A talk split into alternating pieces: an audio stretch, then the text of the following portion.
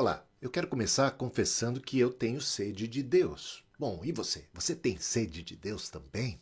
Sabe, ter sede não é necessariamente uma coisa má. A sede é importante porque ela é a percepção da necessidade que temos de água. Imagina alguém que não tenha mais essa percepção, que tenha perdido a capacidade de ter sede, que não reconheça sua necessidade de beber água. É como alguém que de repente perdeu a sensibilidade da dor. A dor é ruim, né? Mas de fato, se a gente olhar para o outro lado, vai perceber o benefício da dor. A dor aponta que há algo de errado. Alguém que não sente dor está realmente em apuros, corre riscos tremendos então a dor lá é um aviso e a gente não pode simplesmente ignorar a dor, a gente tem que atender a necessidade que ela está apontando. A mesma coisa com relação à sede. A sede revela que há algo de carência em nós, que precisa ser tratada devidamente, satisfeita essa necessidade. Tem uma igreja no Novo Testamento que é exortada por Jesus. Jesus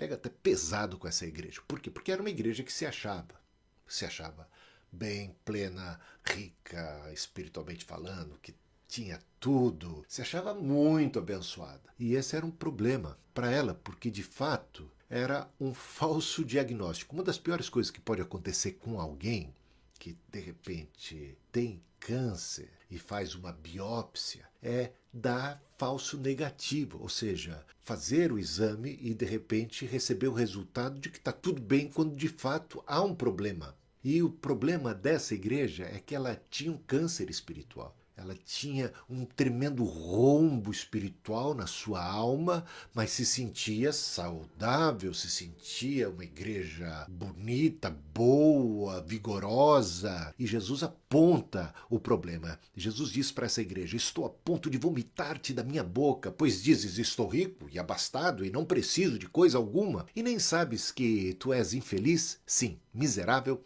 pobre, cego e nu. Eis aí o verdadeiro diagnóstico.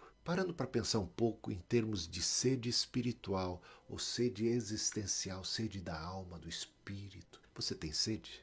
Você está satisfeito? Você está pleno?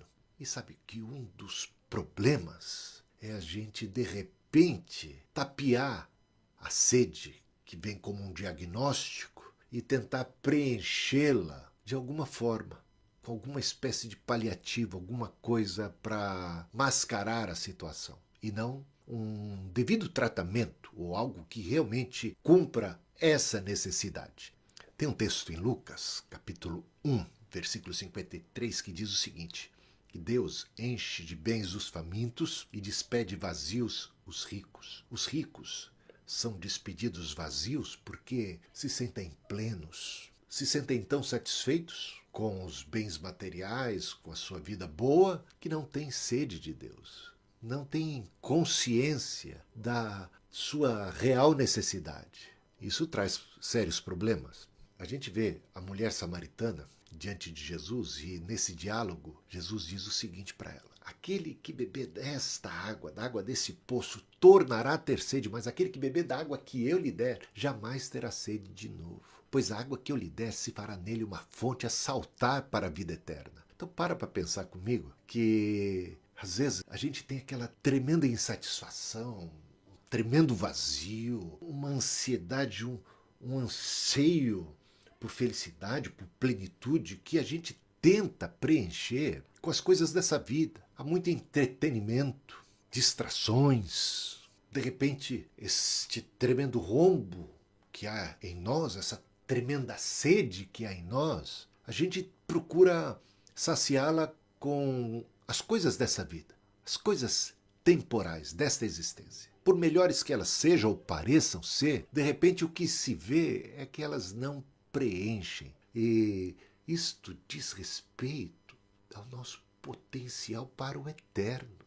Fomos criados por Deus e para Deus, e como orou muito bem Agostinho de Pona, Fizeste no Senhor para ti mesmo, e o nosso coração anda inquieto, e continuará assim enquanto não descansar em ti. porque fomos criados por Deus e para Deus, temos potencial para o eterno e não há nada nesta vida, por melhor que seja ou pareça, que consiga mitigar a sede da alma que tem vocação para o eterno. É só em Deus que a nossa alma vai encontrar paz, plenitude, realização, vida abundante, vida eterna. Mas conscientes desta nossa necessidade de Deus, desta sede, e que essa sede é a sede do Criador, a gente precisa buscar o Criador.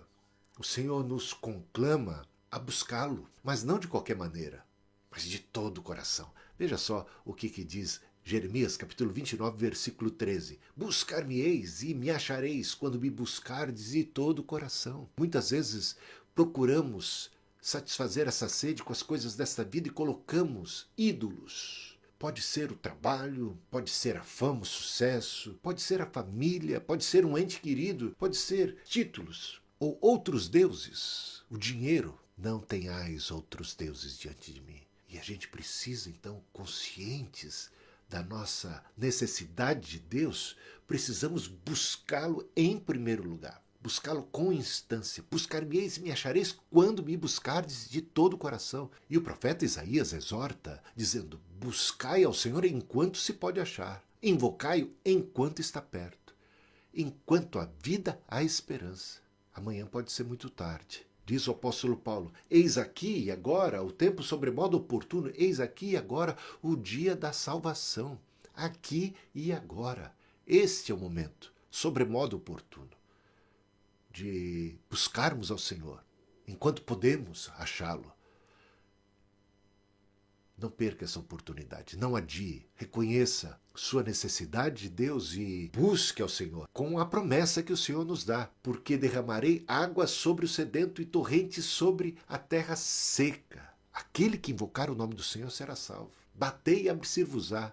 Buscai e encontrareis. Jesus disse: Vinde a mim, vós que estáis cansados e sobrecarregados, eu vos aliviarei. Não quereis vir, diz, a mim para terdes vida, diz o Senhor. Então, é tempo de buscarmos a Deus, é tempo de encontrarmos o Senhor, a porta do céu está aberta, Jesus é a porta, Jesus é a porta das ovelhas, Jesus é o caminho, a verdade e a vida, Jesus é a reconciliação, é o Evangelho, a boa notícia de que nós podemos, pelos méritos de Cristo, pela obra de Cristo, pelo sacrifício de Cristo, sermos reconciliados com Deus, experimentarmos paz com Deus, experimentarmos a vida de Deus, Deus enviou Jesus como pão vivo que veio lá do céu para matar a nossa fome, como água viva, a água da vida. E aquele que beber não vai tornar a ter sede novamente.